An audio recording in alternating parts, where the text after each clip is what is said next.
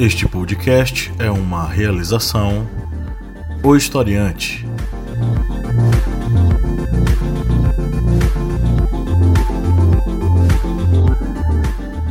Olá, ouvintes, bem-vindos mais uma vez ao seu podcast sobre as ciências humanas. É o podcast do Historiante, sempre a cada semana aqui com a missão de te ajudar a compreender as coisas melhor, a fazer com que você tenha contato com informações e com análises as mais interessantes e as mais divertidas possíveis. Eu sou o professor Pablo Magalhães e comigo aqui na mesa presencialmente está o senhor Márcio Fabiano. Olá, que tal? O programa de hoje é todo em portunhol. E à distância está o senhor Kleber Roberto. Olá, pessoal, beleza? Hoje é dia de mais um episódio sobre geopolítica na Latinoamérica. Eu acho que vocês que já acompanham aqui o nosso feed, os nossos episódios, já se acostumou a acompanhar um episódio por mês, pelo menos um episódio por mês, falando sobre a nossa Latinoamérica, esse local, essa região tão maravilhosa em que nós estamos aqui inseridos há tanto tempo, conhecendo aí nossas raízes, né, latinas. Precisamos conhecer mais, precisamos entender mais e sair dessa, como é que eu posso dizer, eurodependência, norte-americana dependência, não sei. Sei que a gente precisa conhecer mais sobre nós e os nossos hermanos e como nós estamos inseridos aqui na, no contexto da geopolítica latino-americana. E hoje é dia de falar mais uma vez sobre alguns dos nossos países hermanos aqui. Vamos focar aí na Argentina, na Venezuela e na Bolívia. Vamos ver o que é que tá rolando, o que é que esse caldeirão aí que tá pegando fogo pode nos mostrar e nos revelar sobre a conjuntura geopolítica aqui entre os nossos países irmãos. Mas antes, vamos para os nossos recadinhos.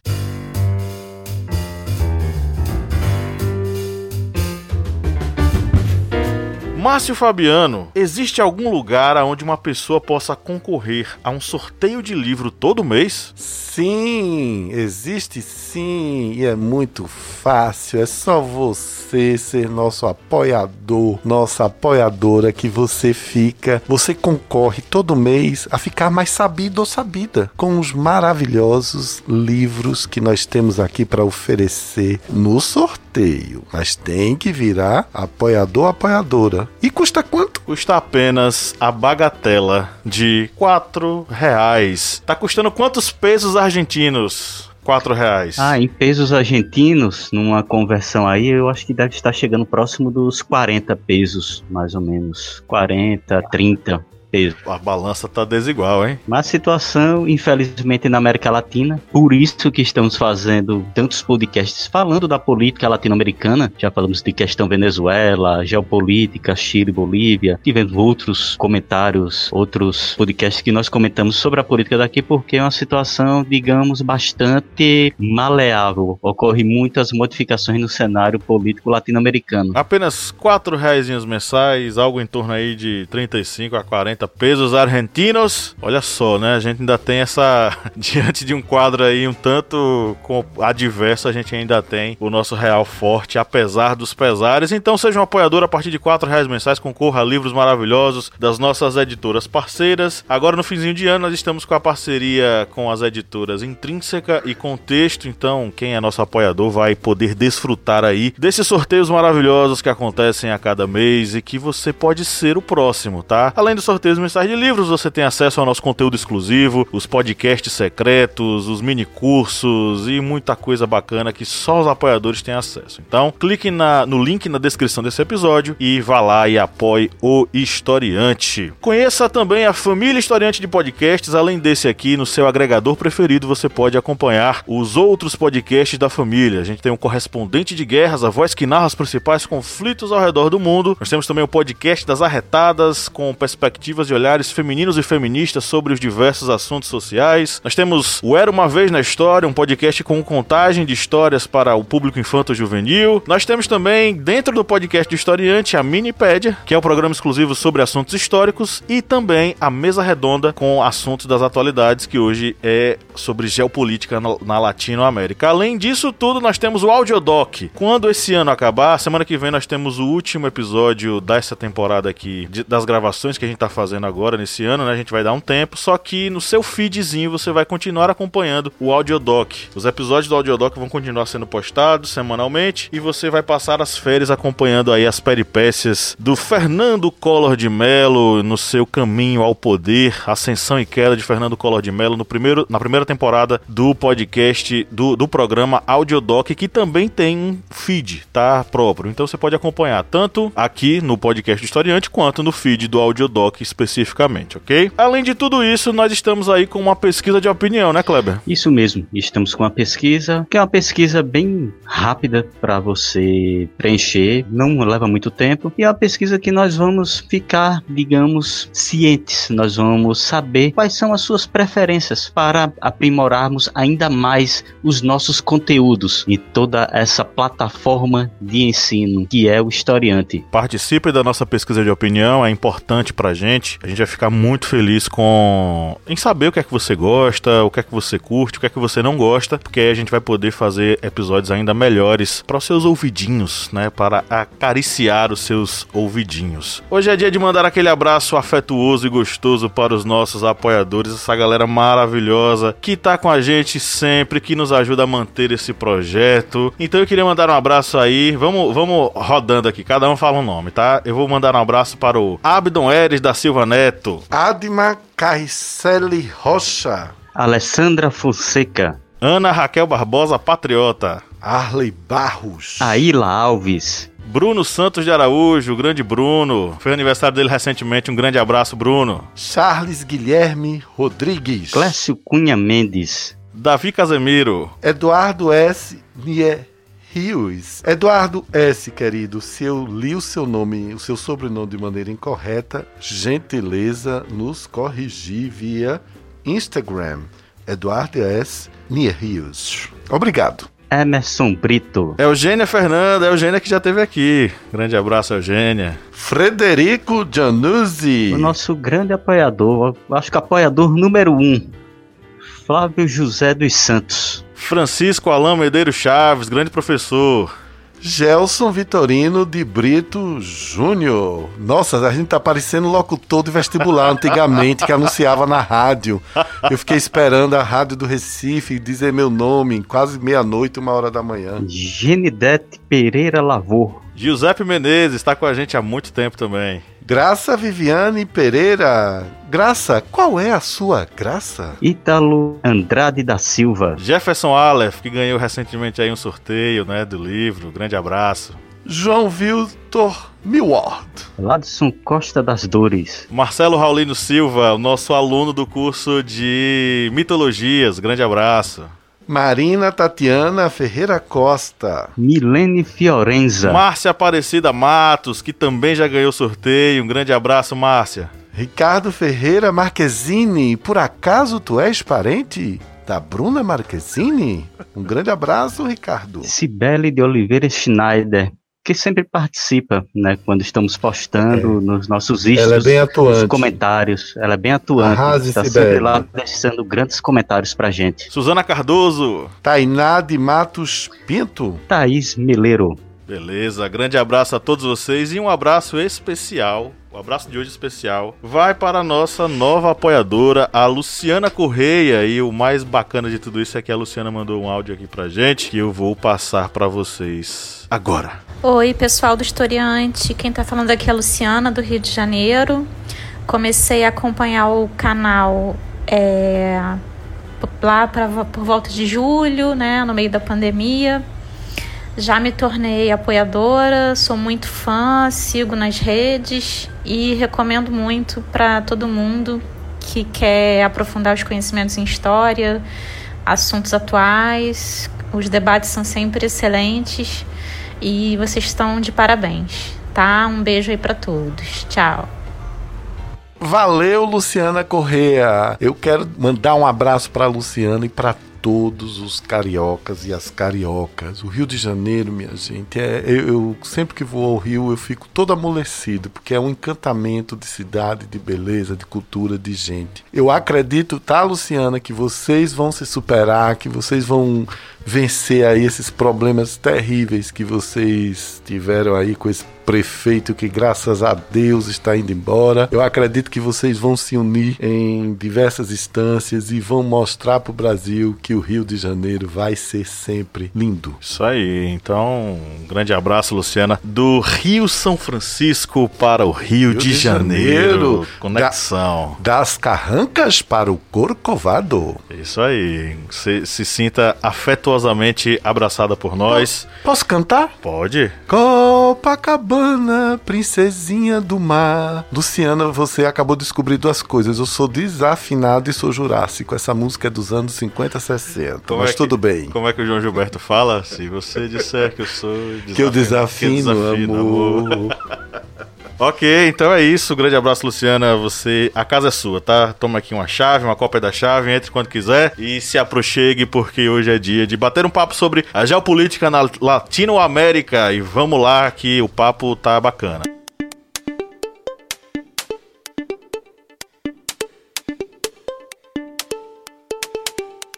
Os episódios sobre a geopolítica na Latinoamérica são sempre momentos de muito aprendizado e debates deliciosos. Em diversos momentos levantamos a bandeira do conhecimento sobre nossas raízes latino-americanas e hoje não será diferente. Vamos passar por três países e compreender suas realidades: Argentina, Venezuela e Bolívia. Começando pela Argentina. No dia 19 de outubro, a Argentina superou um milhão de contágios por Covid-19 contando de março até o dia 19, com mais de 26 mil mortos. Apesar das medidas restritivas impostas pelo governo para frear a propagação do vírus no país de 44 milhões de habitantes. Uma outra notícia: o Senado argentino aprovou um imposto sobre a riqueza na tarde do dia 5 de dezembro, que irá impor uma taxa única às pessoas com grandes fortunas pessoais, à medida que o governo da nação endividada tenta aumentar a receita duramente atingida pela pandemia do coronavírus. Os senadores aprovaram a chamada Lei de solidariedade e contribuição extraordinária com 42 votos a favor e 26 contra, segundo informou o Senado em sua conta oficial no Twitter. A legislação estipula um imposto único de menos 2% sobre pessoas físicas cujos patrimônios superam 200 milhões de pesos, no caso 2,45 milhões de dólares americanos. Se estima que a arrecadação alcançaria quase 12 mil pessoas, o que arrecadaria cerca de 3,7 bilhões de dólares. A Argentina é a terceira maior economia da América Latina, caminha para o seu terceiro ano de recessão, com alta inflação e um aumento acentuado da pobreza. O vírus já infectou aí quase 1 milhão e 500 mil pessoas lá na Argentina e já levou a mais de 40 mil óbitos. E uma terceira informação: o projeto de lei para tornar o aborto um procedimento legal na Argentina está sendo votado nessa quinta-feira, hoje, né, dia 10, pela Câmara dos Deputados. A PL foi apresentada pelo Alberto Fernandes, o presidente, em novembro de 2020, mês passado. Está em votação, ainda não temos a, o resultado. Então, enquanto a gente está gravando aqui, possivelmente o, essa lei vai estar tá sendo votada lá para aceitar ou para negar. Vamos pegar nosso avião, vamos para Bolívia agora. No dia 11 de novembro, nós completamos um ano dos massacres que aconteceram lá em La Paz. Esses massacres eles aconteceram logo no, na ocasião do golpe que foi dado lá na Bolívia, que destituiu o presidente eleito Evo Morales, que a gente já comentou aqui, né, que teve a eleição e que acusaram que, que ele tinha é, fraudado a eleição, mas no final das contas passou a régua bateu, fez os cálculos, descobriu que não teve fraude nenhuma e agora o seu sucessor foi eleito, o Arce. No dia 11 de novembro de 2019 aconteceram os massacres lá em La Paz, que aconteceram nas proximidades de Los Almendros, Los Rosales, El Pedregal, Oveyurro, entre outros. Os massacres eles foram brutais e eles foram fruto de uma repressão ao povo que estava indo nas ruas e a polícia, a força policial foi lá e reprimiu eles. Esses massacres eles tiraram muitas vidas e um segundo massacre, uma segunda onda aconteceu em 15 de novembro nos municípios de Sacaba e Cochabamba, onde 12 pessoas morreram e 125 ficaram feridas após a repressão policial e militar. E uma terceira onda ocorreu na cidade de Sencata, El Alto, em 19 de novembro, onde outra operação policial militar matou 10 pessoas e deixou dezenas feridas. Esses massacres eles foram respostas à mobilização popular nas ruas que criticava o golpe e a destituição de Evo Morales. Completando um ano, hoje a gente faz uma reflexão sobre aquilo que aconteceu aconteceu sob o golpe que foi instituído na Bolívia. A crise política e social pós-eleitoral de 2019 foi fundada numa suposta fraude sustentada pela Organização dos Estados Americanos e desencadeou protestos que se intensificaram em todo o país após a renúncia de Evo Morales. Na quinta-feira, dia 3, a Bolívia propôs à comunidade internacional a mobilização de fontes de financiamento e o cancelamento da dívida externa para enfrentar a crise econômica provocada pela pandemia de Covid-19, que no caso do país se soma outros fatores internos. A Bolívia ela está propondo não pagar a dívida estrangeira. A Arce, que é o herdeiro político do ex-presidente Evo Morales, já havia manifestado em setembro, durante a campanha eleitoral, a ideia de não pagar a dívida externa. E o seu ministro da Economia, Marcelo Montenegro, disse em meados do mês passado que o governo administrará a suspensão temporária do pagamento de sua dívida. Em 30 de abril deste ano, a dívida externa pública alcançava 11,6 bilhões de dólares, 27,3% do PIB, segundo dados divulgados pelo Banco Central da Bolívia. Agora vamos pegar mais uma vez nosso aviãozinho e vamos para a Venezuela. Maduro vence eleições parlamentares na Venezuela. Pelo menos 18 países não reconheceram os resultados divulgados pela ditadura, dentre eles o Brasil. Eu não vou usar o termo ditadura não, tá na matéria que tá assinada aqui pela Silvia Colombo lá na Folha. Vamos falar sobre o governo do Maduro, tá? Pelo menos 18 países manifestaram que não reconhecem o resultado das eleições parlamentares realizadas no último domingo,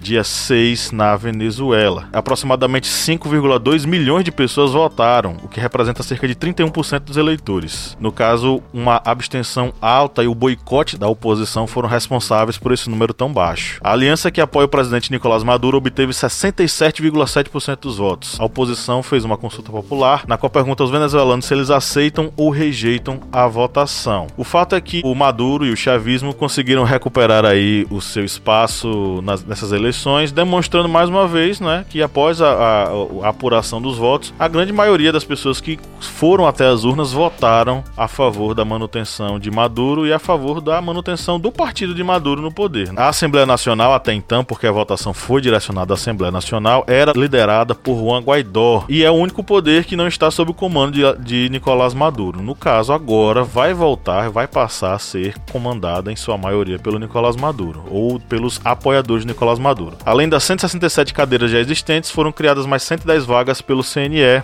elevando a 277 o número de deputados que serão eleitos com posse prevista para o dia 5 de janeiro de 2021. Os candidatos à Assembleia Nacional são eleitos por dois sistemas, voto nominal e voto por lista. A maior parte da oposição, que é liderada por Juan Guaidó, não participou dessas eleições, alegando que haveria fraudes. O fato é que Nicolás Maduro venceu, o partido dele venceu e nessas eleições parlamentares, apesar do alto nível de abstenção, nós tivemos resultados e acredito eu que a Organização dos Estados Americanos vai dizer alguma coisa, né? Mas a gente já espera que a manifestação seja sempre contrária ao Nicolás Maduro. O chanceler brasileiro Ernesto Araújo, ele tinha chamado essas eleições de farsa eleitoral no Twitter. Também por meio do Ministério das Relações Exteriores, a Colômbia afirmou que desconhecerá os resultados da eleição e estimulará a comunidade internacional a apoiar o povo venezuelano na recuperação da democracia. A baixa presença dos eleitores no pleito ocorre em meio à pandemia de Covid-19 e há uma desconfiança generalizada sobre a classe política. A votação foi boicotada pela maioria das siglas e lideranças opositoras, incluindo aí o Juan Guaidó, que disse que a fraude foi consumada, a rejeição majoritária do povo da Venezuela é evidente, a maioria da Venezuela deu as costas a Maduro e a sua fraude. É inegável que o clima na Venezuela esteja pegando fogo, principalmente pelo fato de que nem posição nem oposição participam do jogo democrático de forma a manter a alternância de poder. Eu não estou criticando aqui a manutenção do Nicolás Maduro, é uma coisa para se pensar. O que é que a gente quer com a democracia? Mas se uma oposição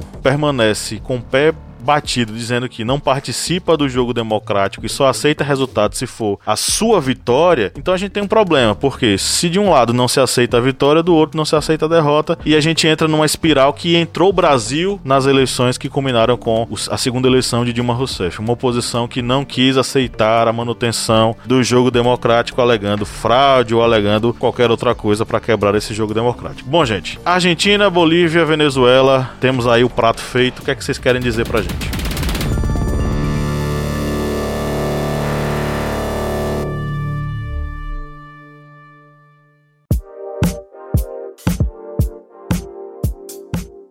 Nessa questão da Venezuela, a questão até do Capriles, né, que é um dos líderes da direita, que ele já exaltou, né, a oposição a Nicolás Maduro para encerrar essa questão e partirem para outras vias, outras vias políticas, porque não dá para ficar mantendo Juan Guaidó, que Juan Guaidó nada mais nada menos que uma marionete dos Estados Unidos. Isso aí todo mundo já sabe disso. É, tanto que é, até em outros locais é bom terem cuidado, tipo, por exemplo, temos aqui no Brasil o Vasco que não tem presidente. Aí é capaz de Juan Guaidó saber, eita, o Vasco não tem presidente e se autodeclarar presidente do Vasco, porque ele tem um apoio de o que 18 países apoiam ele. Aí tem a eleição, a oposição não participa, aí realmente fica essa complicação nesse jogo político venezuelano, porque nenhuma das duas forças parecem chegar a um consenso realmente de como é, reverter os problemas venezuelanos. É tanto que Maduro ele quer criar um sistema de isenção fiscal para atrair empresas, para tentar reverter a situação econômica venezuelana. Lembrando que a situação venezuelana tem problemas relacionados tanto ao valor do petróleo petróleo, que é a principal commodity venezuelana, como também o próprio bloqueio dos Estados Unidos, que é o mesmo tipo de castigo de violência econômica que é praticada contra Cuba, que é aquele do embargo econômico. Mas voltando mais para o sul aqui da América, da América do Sul, na questão da Argentina, esses dois pontos abordados pelo professor Pablo são dois pontos bem interessantes, que é a questão da legalização do aborto, que hoje, nós estamos gravando hoje, né, 10 de dezembro, e o Congresso argentino está colocando em pauta esse projeto, que é algo que já demonstra um avanço, um avanço já que a América Latina viveu um período, um período aí de políticas de extrema direita que queriam praticamente transformar uma América Latina totalmente cristã, conservadora e tentando extirpar tudo que fosse contrário, ou seja, tentando praticamente instaurar ditaduras de direita com aquele discurso entre aspas aspas, discurso de defender a moral cristã, que não é defendendo moral cristã nenhuma. Esses grupos de extrema direita da América Latina estão afim apenas de defender o próprio interesse, que é o poder. E aí eles se apoiam exatamente nessa ligação junto a grupos religiosos que têm tido um poder muito grande frente às massas, frente à população, e dessa forma conseguem fazer esse elo, esse elo política, religião, população, que infelizmente sempre dá merda quando a gente vê que acontece essas situações. Eu acho que Pablo até vai editar, né? Vai tirar esse meu. Essa palavrinha que eu disse, né? Ele vai botar um pi, mas. Não, vai rolar aí, cara. Aqui é. Aqui é, é freestyle, aqui é old school. Aqui não tem censura, não. Aqui a gente não, não trai o movimento, não. Mas a Argentina tá dando mais esse avanço com relação à taxação das grandes fortunas. E no Brasil tem aqueles defensores, né? De rico. Pessoal que é pobre de direita. E aí fica dizendo, ah, vão taxar as grandes fortunas na Argentina. Não pode pode ocorrer isso no Brasil, porque não pode taxar as grandes fortunas, o que é que eu vou fazer da minha vida? E é aquele cidadão ali que depende da sua própria mão de obra ali para sobreviver, que não tem um real no banco. E aí fica preocupado com taxação de grandes fortunas. Gente, taxar grandes fortunas, isso aí não é não é castigo não. Isso aí é estorno, viu? Não se preocupe com taxação de grandes fortunas não, que isso é estorno para a população. Um estorno até pequeno para o que muitas vezes ocorre com essas grandes empresas empresas com relação à precarização de emprego, apoio a governos aí que vão só é, massacrar a população trabalhadora. Não fiquem preocupados com rico, não. Rico não se preocupa com pobre, não. Botem isso na cabeça, beleza? E aqui só encerrando aqui com a questão boliviana, né? Que a Bolívia, ela tá passando por esses problemas de crise econômica, como todo o planeta, por causa da pandemia do, do Covid. E essa questão exatamente de não pagar a dívida externa, isso daí já foi um recurso que já foi tentado por algumas nações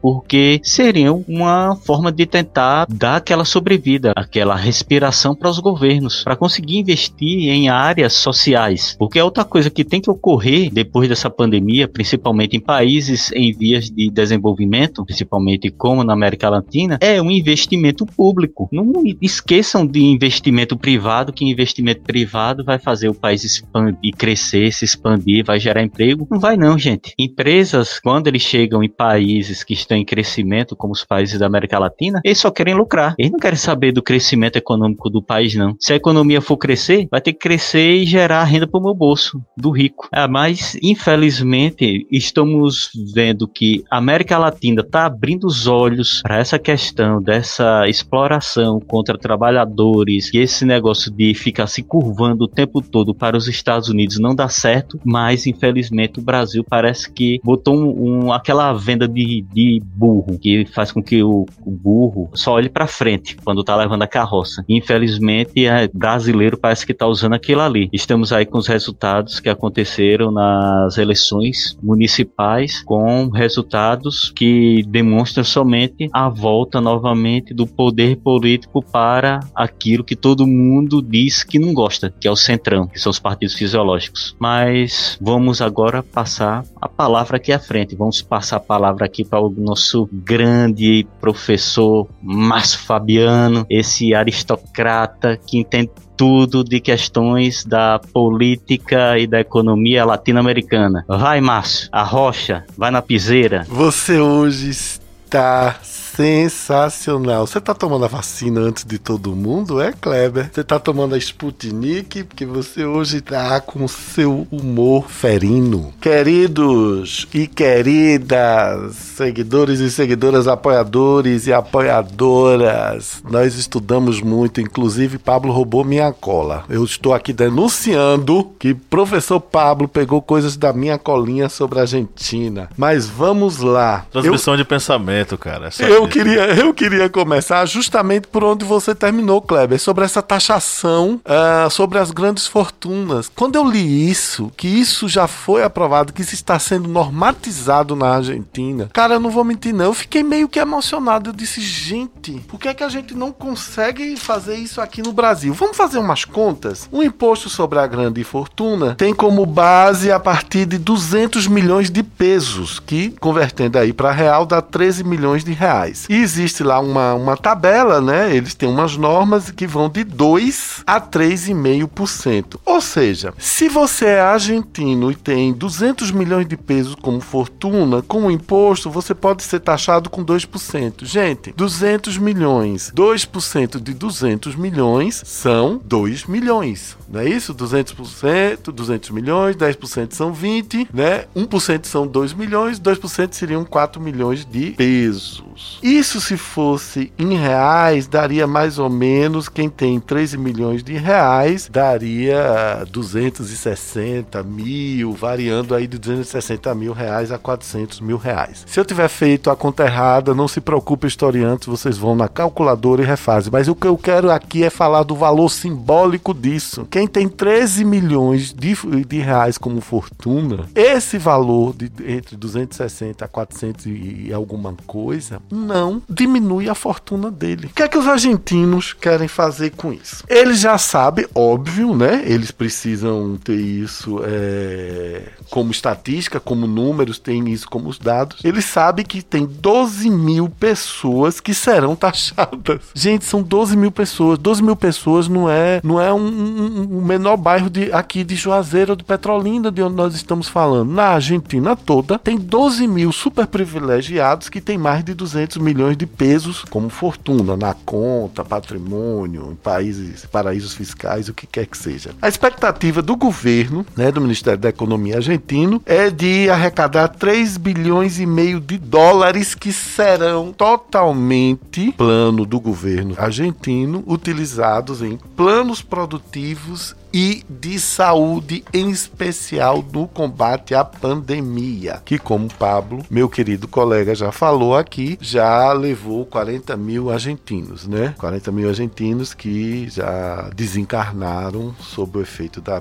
da pandemia. Muito bem, um outro número importante para reflexão. Reflexão. A Argentina hoje tem 44% de sua população, ou seja, 18 milhões de los hermanos e los hermanas, certo? Que não conseguem obter no mês o, o suficiente para viver com dignidade. Ou seja, pessoas que estão pobres, muito pobres ou abaixo da linha da pobreza. Inclusive, vi diversas matérias, né, quando Maradona faleceu, falando até que o lugar onde ele nasceu lá, a vila, eu não me lembro mais o nome, que não mudou muita coisa. Eu queria dizer o seguinte, eu estou, eu estou muito curioso, eu estou um observador, podem acreditar sobre essa questão da taxação das grandes fortunas na Argentina. Primeiro, quando eu estive em Buenos Aires, me chamou muita atenção. Havia muitos mendigos, principalmente ali na região da Casa Rosada, da Catedral, que ficam ali eh, todos perto, havia muita, muitos mendigos. Eu não fui abordado por nenhum. Os mendigos estavam na deles, as pessoas iam lá e levavam alguma coisa, etc. Mas não é. A gente, é, a gente vê mendigos na ruas, não é legal em qualquer país do mundo. Gente é gente, seja onde for. Quero a, aqui dizer o seguinte: esse debate sobre o aborto na Argentina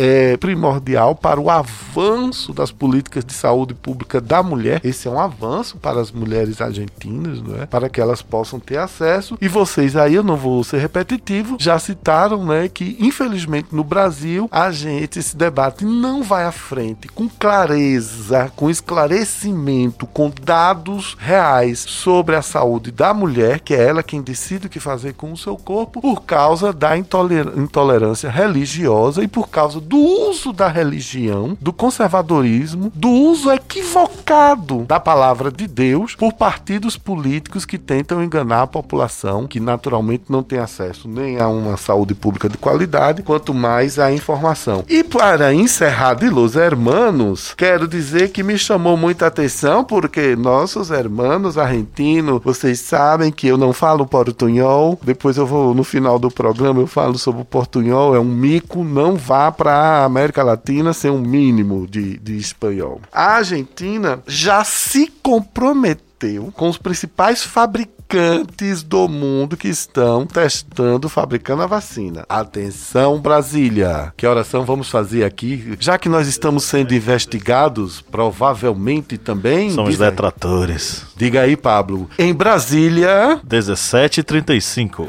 Atenção, Brasília, você que nos ouve e nos espiona. Na Argentina, o governo já fez acordo para adquirir 47 milhões de doses com a AstraZeneca. Eu adoro esses nomes de laboratório. AstraZeneca, né? Parece, sei lá, uma coisa ficção científica. E mais 25 milhões de doses da Sputnik 5 do Instituto Gamaleia. Essas doses já garantem, são suficientes para vacinar 60% da população. Você, meu amigo, minha amiga, meu querido, minha querida, que pense muito bem antes de fazer uma piada com os hermanos. Eles taxaram as grandes fortunas, eles estão fazendo debates re relevantes no Congresso e eles já estão com 60% da população gar garantida com a vacina contra o Covid. Covid. Temos muito que aprender. Sobre a Bolívia, eu anotei uma coisa muito interessante que o presidente Luiz Arce, ele falou em entrevista ao El País que ele quer voar sozinho E segundo constam os, os jornalistas políticos, os observadores políticos da Bolívia, ele quer distância do Evo Morales. Mas ele falou uma, uma coisa muito interessante, viu? Que eu anotei, abre aspas. Não teremos problemas com os ricos, desde que paguem impostos. Gente, eu, eu sinceramente, amanhã eu pego meu passaporte e vou descer de Kombi, de carona, de bicicleta, de patins para Los Hermanos, porque um presidente que diz isso, não queremos problemas com os ricos, desde que paguem impostos, já abre, mesmo que sob retórica, uma esperança de que haja uma maior igualdade nesse país que é tão pobre, que é tão. A Bolívia é um país culturalmente riquíssimo, nós devemos muito à Bolívia, mas é sempre o, o último, né? Lembrando, é o último em tudo. Lembrando que o Luiz Arce, Pablo e Kleber, ele foi ministro da economia de Evo Morales. Evo Morales, todo mundo sabe que voltou, né, em grande estilo, lá uma multidão esperando ele. Vamos ver como é que ele vai conduzir aí com equilíbrio essas questões é, tão importantes. E Luiz Arce, bem, eu preciso destacar aqui, viu? Ele não quer pagar a dívida externa. Você falou, não foi, Pablo? Ele não quer. Ele não quer. Eles defendem a ideia do boicote. Exato. Na, na, verdade, ele não quer nem assim boicotar de cara. Ele quer, ó, vamos ele conversar. Exatamente. Eu não quero pagar durante um tempo. Vamos aqui negociar aqui e tal, sei o quê. Como, na verdade, o Brasil ele deixou de pagar porque ele quitou, de fato, né? É, exato. O, o Lula exato. zerou a dívida. Zerou a dívida. Fazendo acordos também, pedindo descontos. É só você pesquisar aí e você encontra todas as informações sobre isso, né? Mas de qualquer forma, foi uma. Gente, é isso que é importante. Foi uma decisão de governo. Nós estamos aqui passando as informações, mas nós queremos que vocês reflitam que isso são decisões de governo. E governos são eleitos por nós. E por último, falando de, de Venezuela, eu vou ser sincero, muito sincero, eu nunca gostei muito do Nicolás Maduro. Porque para mim, Nicolás Maduro ou verde, eu ando meio desconfiado com ele. Mas eu quero encerrar esse debate sobre, com esses, as informações sobre três países, trazendo aqui um, um, uma pulga atrás da orelha. Vocês reparem, tanto a Argentina quanto Bolívia, quanto Venezuela, que Pablo e Kleber trouxeram informações aí muito interessantes, a questão é uma só. A questão é divisão de riquezas. Por que é que tá todo os Estados Unidos estão de olho na Venezuela? Não, não é por causa das belas praias venezuelanas, né, do Caribe, não. Tá de olho na Venezuela porque lá tem muito petróleo ainda. Agora eu pergunto a vocês, por que um país com petróleo tem gente passando fome? Foi outra coisa que eu encontrei em Buenos Aires, muito muitos refugiados venezuelanos. Encontrei Buenos Aires e para surpresa e espanto meus, encontrei refugiados venezuelanos venezuelanos em Recife, capital do Pernambuco, em fevereiro do ano passado. Me deu uma tristeza imensa. Uma senhora com três crianças falando: sou, sou venezuelana, preciso comer, pedindo. Gente, eu fiquei pensando de onde esta mulher veio, como ela chegou aqui. Uma pessoa que sai com seus filhos do seu país, atravessando lá o Caribe, vindo chegar na capital pernambucana, está desesperada, deve ter uma saudade enorme em seu coração da sua terra. Nós realmente precisamos mudar o nosso coração, o nosso cérebro para empatia. Mãe é mãe em qualquer lugar, todas as mães querem cuidar de seus filhos volta a dizer, vamos refletir sobre distribuição de riquezas na América Latina? Agora, essa questão é muito difícil, muito complicada, porque se a gente for pegar a história desses países, dos três países que nós estamos falando hoje, né, a gente vai ter um, uma, algumas coisas em paralelo. Não são iguais, porque cada espaço e cada tempo tem suas próprias dinâmicas e seus próprios personagens, mas nós podemos fazer alguns paralelos, traçar alguns paralelos na história desses três países. Por exemplo, foram três países que passaram por ditaduras, só que em momentos diferentes. A Venezuela, por exemplo, ela vai passar por um processo que a gente chama de ditaduras andinas. São algumas ditaduras que vão se, estabele se estabelecer no início do século XX. E aí você vai ter ali por volta do ano de 1908 a meados de 1931 e tal, mais ou menos por ali. É, mas não chega a passar da década de 40. Nós vamos ter aquilo que nós chamamos de ditaduras andinas. Aí a gente vai ter, por exemplo, o governo do general Cipriano Castro, do Juan Vicente Gomes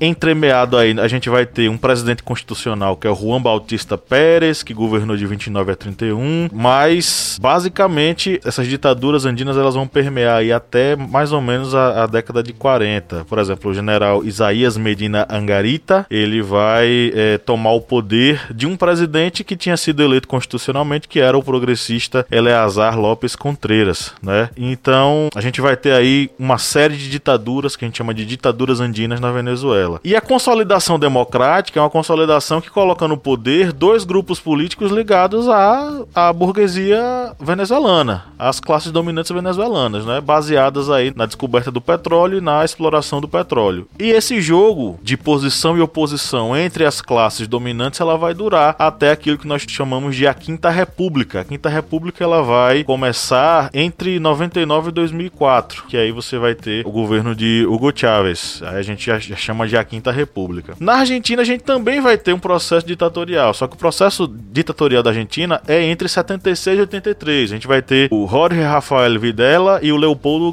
Galtieri, que vão ser os dois, enfim, ditadores do período. Uma ditadura militar que vai vir de encontro a um pensamento populista, uma vertente populista que já existe na Argentina, que é o peronismo, né, do Juan Perón, que vai governar de 46 a 55 e vai ter toda aquela coisa do estado de bem-estar social, uma economia voltada para as classes trabalhadoras, algo semelhante, mas não igual, um paralelo do nosso Vargas aqui durante esse período, né? Então a gente vai ter Perón na Argentina, Vargas aqui no Brasil. E a, a ditadura ela vai chegar no momento onde é, a gente vai passar por algumas tensões, o Perón já não é mais presidente, de 55 a 76 a gente vai ter certa instabilidade política e aí o golpe vai vir em 76 e vai durar até 83 quando a gente vai ter o retorno da democracia na Argentina. Na Bolívia a gente também vai ter um processo ditatorial. O processo ditatorial na Bolívia vai acontecer em 64 e em 1980.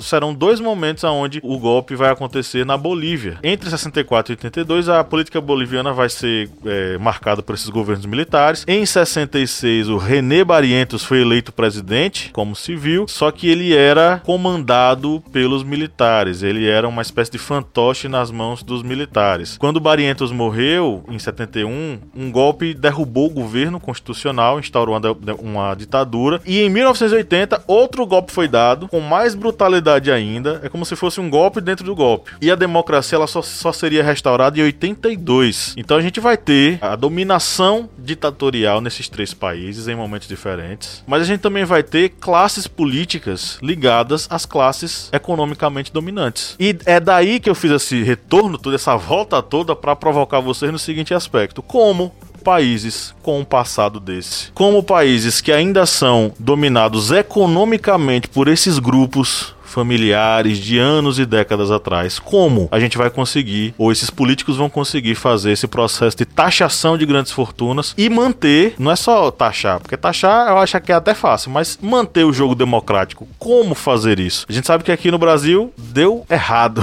deu ruim, né? Mas vamos pensar, seria possível? Existe um cenário possível para a gente pensar, pô, taxa grandes fortunas não acontece nada. Na Venezuela existe um, um, um evento chamado Massacre de Ponte Laguno que virou até documentário, que é interessante que as pessoas conheçam. É como essa oposição venezuelana, ela não é uma oposição, nossa, eles querem libertar os venezuelanos. Não é, não se trata disso. E mais uma vez é hora de agora como professor lembrar o seguinte, gente, na história não existem bandidos e mocinhos, existem grupos com interesses, personagens com interesses que vão, vão agir de acordo com seus interesses. Então, essa oposição venezuelana, ela tá, já tá de olho nessa queda do, dos chavistas chavismo, da queda de, de, de governos populistas e populares, porque eles mexem no status quo. E quando você mexe no status quo de grupos dominantes, aí o negócio dá errado, aí vem golpe, vem essas coisas aí que a gente já sabe, né? Mas vamos lá. Existe um cenário possível de manutenção da democracia após a taxação de grandes fortunas? Com certeza. Dar, daria para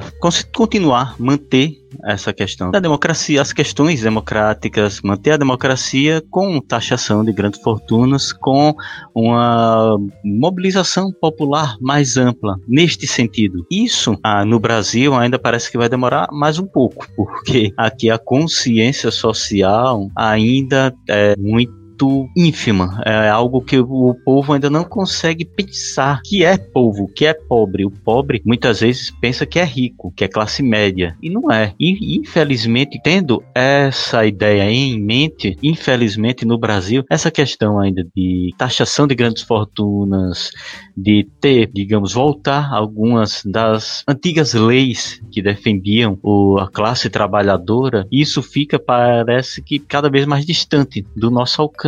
Está havendo uma mobilização maior, popular, Está, realmente está. Muitas pessoas na sociedade estão, digamos, abrindo os olhos, mas ainda não são muitos, não é uma quantidade suficiente para fazer uma grande mobilização social em nosso país. E diante de um povo que ainda, infelizmente, está muito passivo, a nossa classe política, ela, infelizmente, ainda não se vê ameaçada e acaba decidindo muitas vezes fazer as coisas só visando privilegiar grupos econômicos famílias que detêm o poder há muito tempo, e isso vai fazendo com que cada vez mais essa desigualdade social se torne cada vez maior em nosso país. Na, como eu já disse anteriormente, na América Latina, outros países já estão tomando consciência que como é nocivo manter essa desigualdade, já estão, já estão abrindo os olhos para isso, fazem modificações políticas, exigem melhorias em determinadas áreas. Temos aí os movimentos que ocorrem no Chile, modificações no cenário político na Argentina, na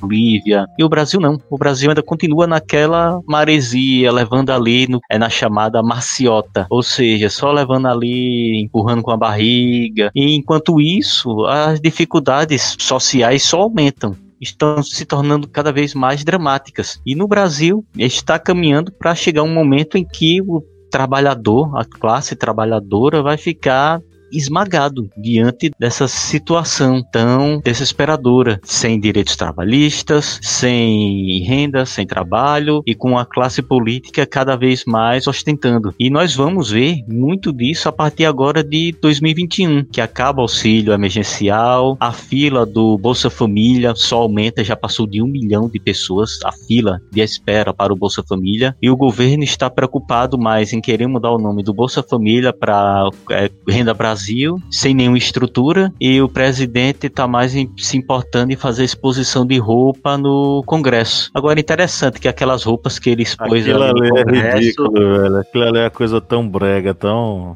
Mas teve uma, uma apoiadora que disse que, uma apoiadora do, do Bolsonaro que disse que temos que olhar aquilo ali com olhos diferentes. E aí eu peguei, abri a foto e olhei assim com olhos diferentes. E aí eu disse, é, realmente, isso aqui é legal, porque o manequim tá sem cabeça, entendeu? Tô ligado, vamos, vamos decepar. Eu acho que dá sim, Pablo. É, concordo aí com o que Kleber falou e acrescento mais alguma coisa. Repare que é, esse tá acontecendo, eu não diria um efeito dominó, mas os ventos ventos estão soprando para outro lado, né? para outros lados também. Né? O Chile está fervendo, a Guatemala é, também estão havendo vários protestos para a saída do presidente guatemalteco lá por questões deles. E nós precisamos entender uma coisa, aí eu volto a dizer, né? Com a tecnologia, e embora estejamos em período de pandemia, mas a tecnologia tem forçado muito pessoas a tomarem decisões, a manifestarem suas expressões. Eu preciso dizer dizer que eu particularmente tenho um pé no chão. Não vai ser uma coisa que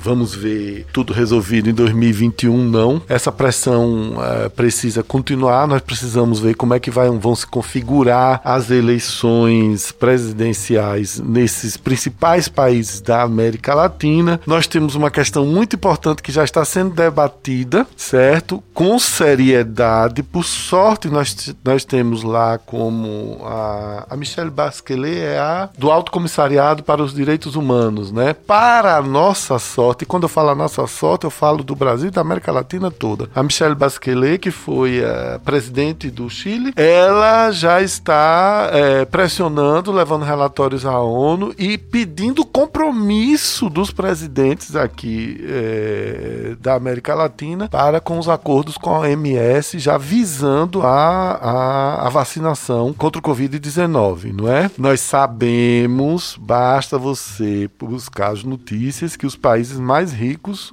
do mundo vão ser os primeiros a serem vacinados. Aí não tem chance, não tem choro nem vela. Depois nós precisaremos saber como nós vamos nos enquadrar nessa planilha de Excel da, da OMS e que seja lá como for. Evidentemente que ah, alguns países mais desenvolvidos, né, a, a Alemanha tem sinalizado muito sobre isso, falando que é importante importante que todos sejam vacinados, porque senão não, não, resolve a pandemia. A própria China tem dados, é, tem dado também, tem sinalizado de que pretende contribuir para isso. Então eu acredito que sim, acho que vão vir ventos aí diferentes, com mais liberalidade, com mais é, projetos de igualdade para os diversos países. E eu torço muito para que a gente se enxergue. Eu já falei aqui, não nesse podcast, mas em outros podcasts sobre a América Latina, que nós brasileiros vamos botar o pezinho no chão gente não se sente latino, né? A gente se sente Miami, não é? A gente se sente Miami, Nova York, Paris. Isso não existe, gente, tá? Aí sabe o que é que acontece? Eles também não dão muita ousadia a gente, não. Eles estão lá com suas, resolvendo seus problemas. Márcio, a classe média acha que é rica e a classe rica acha que é norte-americana aqui no Brasil. Não rola, gente. Pezinho no chão, não rola. Tem que passar pelo consulado. Tem, tem meio mundo de coisa. Vamos ser mais los hermanos, porque estão aqui do nosso lado. Aí a gente fica desprezando, desprezando o Paraguai, desprezando o, os demais países, e esses países aí estão, mesmo com tantos problemas, evoluindo. Esse é um outro programa que nós vamos gravar em breve. Só quero falar o seguinte: observem nas plataformas de streaming a quantidade de filmes, documentários e projetos culturais produzidos em língua espanhol, espanhola pela América Latina. Vocês se liguem. Miami é muito longe, é muito bonita. Eu conheço Miami, é um pouco cara. Se liguem, vamos olhar para quem está do nosso lado. É mais perto pedir açúcar, né, ali no Paraguai. Do que sugar do que sugar nos Estados nos Unidos. Estados Unidos. Eu também não tenho, eu também não, não, não, não, não fico é, na front, na trincheira querendo matar meus brothers americanos não. Mas a gente precisa realmente conhecer o nosso quintal, o nosso terreiro, o, o, o nosso nosso bairro, né? Nós precisamos nos conhecer como América Latina. Eu acho que Bacurau ilustra muito bem essa coisa da, da nossa ideia de que a gente fala nossa, mas a gente aqui não comunga com isso não, tá? Mas a, a ideia de boa parte de brasileiros é de se associar a, aos norte-americanos, aos europeus. O Bacurau mostra muito bem isso, quando aquele casal do Sudeste vai estar tá lá conversando com os europeus na mesa, né? E você, se você não assistiu o Bacurau, desculpa, mas eu vou dar um spoiler. Eles estão falando lá com os europeus, aí eles dizem, é, os europeus dizem, ah, vocês não têm, não sentem remorso não, o que, é que vocês estão fazendo? Por que vocês estão fazendo isso? Aí eles, não, é porque a gente é mais como vocês. Os dois lá do Sudeste falando para os europeus, para os americanos, enfim. E eles dizem, eles começam a rir, né? Diz, como, é, como assim você é como a gente? Claro que não, olha o tamanho do seu nariz, olha o tamanho da sua boca. E começam a, né, tirar onda, porque aqueles pretensos paulistas, sei lá, cariocas, o pessoal do Sudeste queria se parecer com os estrangeiros, mas eles diziam, ah, sai dessa, olha só para você, você é mais como eles do que como nós. Então a gente tem, sofre desse, de certo modo, a gente sofre desse complexo. Boa parte da, da, da classe média, classe média alta, enfim, sofre desse, sofre desse complexo de vira-lata de que os, é, aquilo que é de fora é mais legal, mais bacana do que aquilo que nós temos por aqui. Então é, é meio nessa pegada. Pinga Fogo, do Márcio. Márcio, tem Pinga Fogo hoje? Temos sim, para mi hermano Kleberlito. Camarada. Kleber. Camarada. Ah, eu não, eu, eu, eu não me dou bem com a palavra camarada, Kleber. Vamos, deixa eu lhe chamar de hermano, tá? Pelo menos aí na, na conjuntura astral. É, não, não, vou chamar de hermano e assim quiser. Depois vocês editem. Chamo de cucaracho. É, cucaracho. Kleber, meu querido coração. Quando, hipoteticamente, a Revolução Vermelha tomar conta do Brasil, acredito que no ano 3876, certo? Se por acaso eu tiver reencarnado no Brasil de novo e você também, e nós nos reconhecermos na rua, e você diz, tá vendo? Demorou dois mil e não sei quantos anos, mil e não sei quantos anos, mas a revolução chegou, né? Você cantando essas músicas aí em russo, com sua camisa do Putin, do Che Guevara, você vai me mandar para o exílio aonde? Na Argentina, no Chile, na Colômbia, eu vou ter direito à escolha? E se você se converter para o lado vermelho da força, você pode se tornar até o embaixador da grande causa vermelha latino-americana. Você pode ser um representante, já que você, Márcio, é uma pessoa com essa eloquência, com a fala muito bonita e pode ser utilizado como é, uma ferramenta de um instrumento de divulgação da palavra do grande Lene, do grande grande Marx. Mas se você não se converter, meu filho, acho que tem um local muito bom na Patagônia, assim, friozinho, que, que dá para fazer um negócio lá bem suavezinho para aristocrata. Kleber, essa foi, a, essa foi a maior declaração de amor que você fez nesses anos todos que nós estamos aqui nos, é, debatendo e fazendo esse jogo de, de debates e de humor, não é? Porque eu adoraria ficar na Patagônia. Não conheço, é a minha próxima viagem. A Patagônia é massa, cara. Um frio ótimo. Dizem que tem uma, uma, uma culinária maravilhosa. Pode me mandar pra, para a Patagônia. É achar muita pedra pra quebrar, né? Achar muita. É, muito local para cavar trincheira. É bom. Trabalhos okay. manuais. Graças, hermano. Pois é. Então é isso. Vamos para as nossas indicações. Dicas culturais. Logo de cara eu vou, eu vou deixar aqui duas indicações, um de um filme, de uma ficção interessante, baseada em fatos reais, que é o Diário de Motocicleta. O pessoal às vezes esquece desse filme, mas né, é, é, sempre bom lembrar, né? Diário de, moto, de Motocicleta, que conta a história aí é, do Ernesto Che Guevara, ainda como aluno do último semestre de medicina, viajando com o amigo dele, o Alberto Granado, que é interpretado pelo Rodrigo de la Serna. O Che Guevara é o Gael Garcia Bernal, né? Do Brasil ao Peru, de motocicleta, viagem show de bola, maravilhosa. É um filme bonito, interessante, é, é muito bacana, eu sugiro que você assista.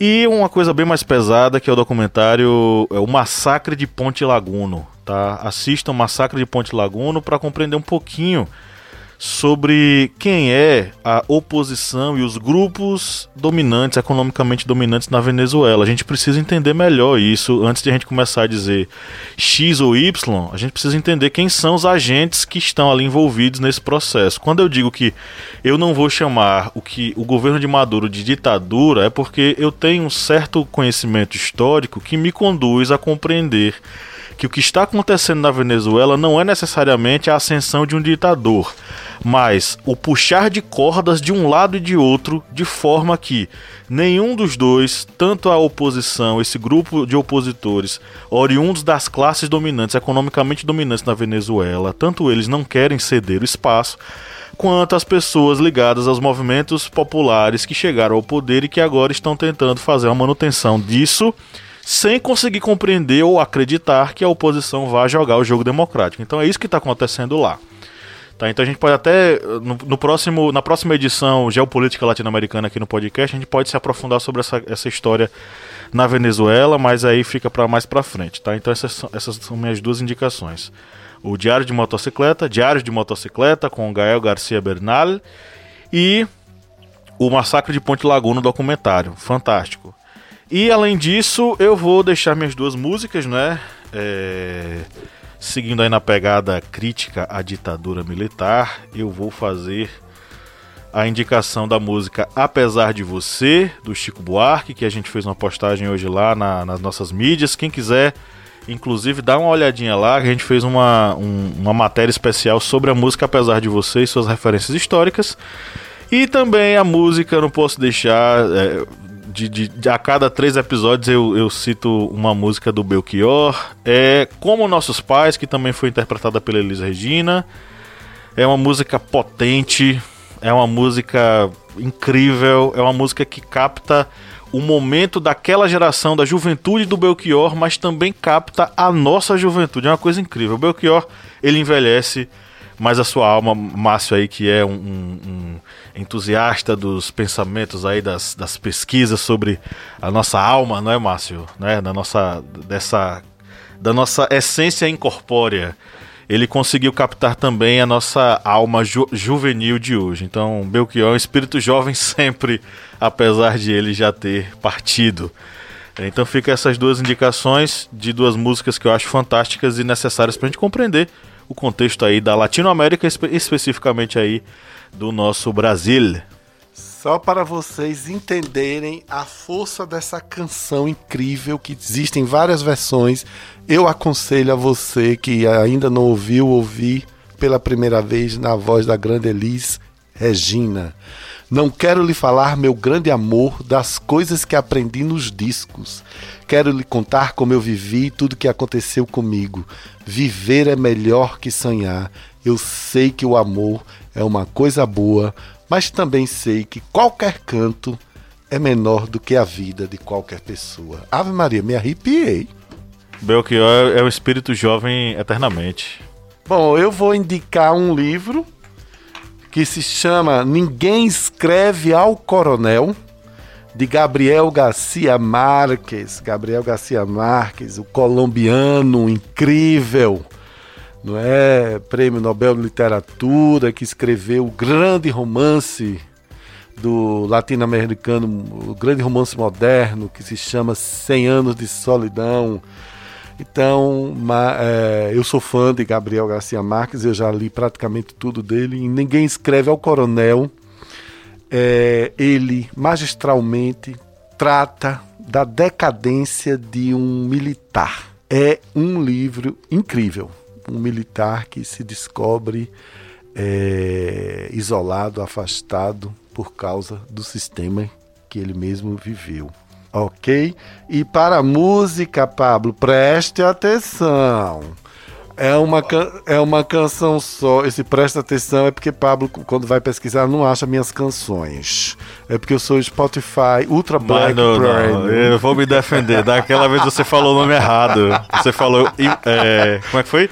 Imunidade. E era imunização. Imunização. Kleber foi que lembrou depois. Foi, mas é porque eu já tava no meio do mato, já tava, já tava escurecendo, eu já tava vendo os avatares. Você não quer que eu fique lembrando o nome de música. os avatares? Exato, que lá em Jaguarari eu vi muitos. A canção se chama Libertango. Tem uma versão. Quem criou esta canção é um tango de Astor Piazzolla, o grande genial músico argentino. Vocês precisam ouvir Astor Piazzolla, é incrível. Então eu queria que você colocasse Libertango na versão uh, de Astor Piazzolla, mas existe uma versão cantada por a, pela cantora jamaicana Grace Jones, uma cantora que fez muito sucesso no meu tempo de juventude, que eu não vou falar quando foi, mas é deliciosa, é música para ouvir com muita alegria, com muito prazer. Na dúvida, eu botei as duas versões aqui, tá? É para botar as duas mesmo. Botei as duas. Fala, Kleber. Minhas indicações. É... Vou indicar um documentário que vai fugir um pouco da América Latina, mas é um documentário que eu achei muito interessante. Que é um documentário da National Geographic. Ele está até disponibilizado no próprio canal oficial deles no YouTube, que é a evolução do vírus, do ebola à Covid-19. Que vai demonstrando a, a repetição de erros que ocorreu do, no ebola e na Covid-19, mesmo os especialistas já sabendo que ocorreria em qualquer momento uma nova pandemia. E pode ocorrer futuramente novas pandemias a qualquer momento. E aí vai mostrando a questão da, do ebola, é, das autoridades locais, que os, a pandemia, não foi nem uma pandemia, foi uma epidemia de ebola, porque os carros os de ebola fora da África foram mais isolados, mas na África teve uma devastação muito grande. E aí vai mostrando os governos locais africanos pedindo ajuda, pedindo auxílio e as autoridades internacionais no primeiro momento simplesmente fechavam os olhos. E aí mostrando médicos usando sacos de lixo como luva, lavando luvas descartáveis para reutilizar porque não tinha equipamentos. Isso tudo mostrando uma epidemia em países que não têm recursos econômicos e não despertam interesses econômicos em grandes potências. Mas aí a Covid-19 mostrou que esses erros podem se repetir em grandes nações. A gente sabe que em muitos locais houveram falhas. Faltou leitos de UTI, faltou luvas, faltou máscaras. E esse documentário é muito bom e eu aconselho a todos a assistirem. Tá gratuito no YouTube. Vocês podem procurar evolução do vírus do Ebola à Covid-19. Tá no canal oficial do National Geographic Brasil. Vou indicar aqui um livro que eu acho que é, os representantes dessa mesa redonda que está um pouco distante de mim, já que eu estou em casa, é, já viram o autor, ou até já leram esse livro. Eu vou indicar um livro que é o livro de Mário Vargas Llosa, A Guerra do Fim do Mundo, que conta a saga de Antônio Conselheiro, é, na Guerra de Canudos, que é um grande autor, no caso, Mário Vargas Llosa. E vale a pena também acompanhar esse autor. E indicação de música, eu vou indicar duas músicas de bandas latinas. Eu vou indicar a música da banda Rata Blanca, a música Talismã. Rata Blanca é uma banda argentina, canta em espanhol. E vou indicar uma banda brazuca, uma banda brasileira. Vou indicar, no caso, Sepultura e a música Roots, Blood Roots. Eu acho que nosso caro camarada Pablo Michel já deve estar colocando aí na nossa playlist essas duas musiquinhas aí, uma de hard rock e uma de thrash metal, para vocês curtirem um Já pouquinho. Foi. Talisman de Rata Blanca, eu pensei que era tudo junto, mas separado. E Roots Bloody Roots, Sepultura. Bem romântica. Posso contar uma fofoca de Mário Vargas Llosa com Gabriel Garcia Marques? Por favor, hermano. Por favor. Eles são dois intelectuais importantíssimos para a América Latina, né? Nesse, nesses últimos 100 anos. E ambos, é, é, vamos dizer assim, rolava um sentimento de inveja entre ambos, né? Mas assim, são dois. É, do, é, eu, eu gosto muito. Eu, eu prefiro Garcia Marques porque, por causa da realismo fantástico. É incrível. Eu já é li incrível. 100 Anos de Solidão três vezes, quero reler. Eu, depois que eu li Arende da Sua Desalmada, fiquei louco. Pelo amor de Deus, sem falar Memórias de Minhas Putas Tristes, né? Crônica de uma Morte Anunciada, que é uma das coisas mais é, é, fortes que eu já li na vida. Enfim, mas Mário Vargas Llosa tem, é um intelectual fino. Eles são diferentes porque é, Mário Vargas Llosa tem uma, é de uma família é, com um pouco mais de grana, né? Gabriel Garcia Marques teve que se virar muito e etc, etc. Aí eles se encontraram numa festa. Ah, eu adoro esses documentários, essas revistas literárias que contam essas fofocas. Se encontraram numa festa e um bebendo de um lado, o outro bebendo do outro, né? Gabriel Garcia Marques encheu o tonelzinho lá da pinga, seja lá o que foi, e acabou dando uma cantada na mulher do Mário Vargas Llosa. Diz que quase que rola a terceira guerra mundial na América Latina e eles ficaram sem se falar e aí já não, não eram muito amigos e ficaram nessa. Mas essa fofoca foi só para poder apimentar são dois autores incríveis. Eu não vou dizer. Eu, eu não gosto. Olha, tudo bem Quem que. é o melhor?